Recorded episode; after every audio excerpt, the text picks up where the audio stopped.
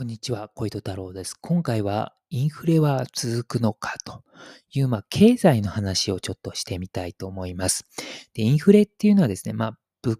価、物の値段がどんどん上がっていく、まあ、ことを指す言葉なんですけれども、インフレーションですね。で、えー、日本はですね、これまで逆のデフレ、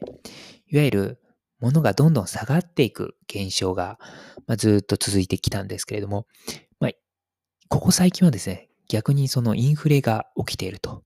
いうふうに言われています。で、インフレは昔だとですね、南米、ブラジルとかでよくあってですね、もう明日になると、その値段が上がってるみたいなことが本当にあったらしくてですね、まあ、給料日になると、ブラジルの人はですね、もうすぐさまですね、仕事終わると、こう、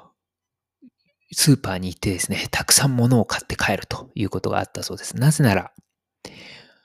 翌日値段が上がってるからです。なので、安い今日のうちに買っとかないといけないと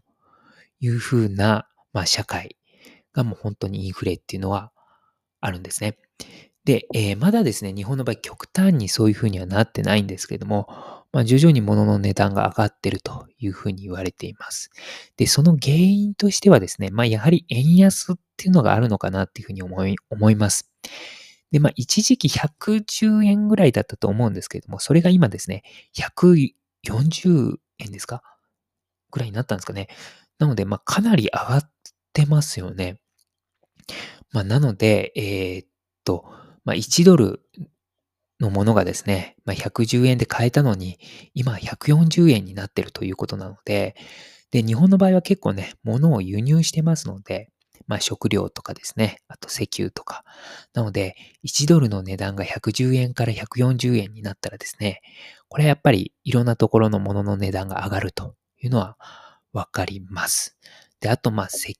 油が上がってるっていうふうにも、まあ、言われてます。まあ、その原因は、まあ、ウクライナの方で戦争が起きていて、まあ、それで混乱しているということですね。ただしですね、あの、これがずっとインフレが続くかっていうと、僕はそうでもないかなっていうふうに思ってます。というのはですね、インフレとかデフレっていうのはですね、人口、えー、いわゆる日本のですね、えー、日本に住んでいる人々の数が結構ね、大きな要因として働いているというふうに言われてます。つまり、人の数がどんどん増えていけばいくほど、まあ、あの、必要となる、日本で必要となる食料の、その数とかですね、まあ、石油の量とかっていうのは、こう、変わってくるわけですよ。つまり、えー、人が増えれば増えるほど、えー、食料はたくさん必要ですし、石油もたくさん必要となります。ということは、こう、需要が高まるわけですよね。となると、おのずと、値段は高く設定しても買ってくれますので、物の値段は高くなってきます。で、逆にですね、どんどん人が少なくなる社会っていうのは、以前よりも食料はいらないし、石油の量もそんないらないよっていうふうになります。となると、えー、物の値段が高いとですね、人はあんまり買ってくれないんですね。なので、小売店はですね、まあ、安くして、物の値段を安くして買ってもらうということになるので、まあ、どんどん物の値段は安くなっていくということになってるんですね。で、日本はですね、やはり人口減少社会になってます。で、おそらく今後もその傾向は続くかなというふうに思ってます。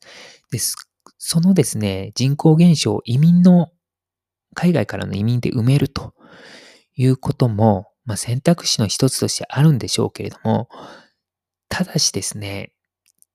今後10年とかの、こう、時間で考えると、10年以内にすごい海外からの移民が増えるかっていうと、そうはならないんじゃないかなっていうふうに思うので、まあ、しばらくはですね、まあ、人口が徐々にあの減少していく社会っていうのが日本のあり方かなっていうふうに思います。と考えるとですね、まあ、えー、円安とかですね、まあ、円、えっ、と、原油の問題とかあるとは思うんですけれども、まあ、基本的にはですね、日本っていうのはデフレ傾向の社会にあるかなっていうふうに思うので、まあ、いずれ円安が今よりも、ええー、収まってですね、で、原油の問題も片付けばですね、またデフレの社会に戻るんじゃないのかなっていうふうに、えー、僕は思っています。で、えー、マスコミではですね、もうなんかインフレ、インフレ、インフレ、インフレ、インフレの社会になるみたいな風に言われてるんですけれども、これもですね、やはり少し、えー、いろいろですね、こう、勉強すればですね、まあ、えー、違った面も見えてくると思うので、まあ、マスコミの言ってることに、え、流されないでですね、まあ、いろいろ勉強していくと、人口の問題も勉強していくっていうのも、やはり、あの、経済の話をですね、こう理解する上では重要なんじゃないかなというふうに、えー、思いました。ということで、えー、終わります。ありがとうございました。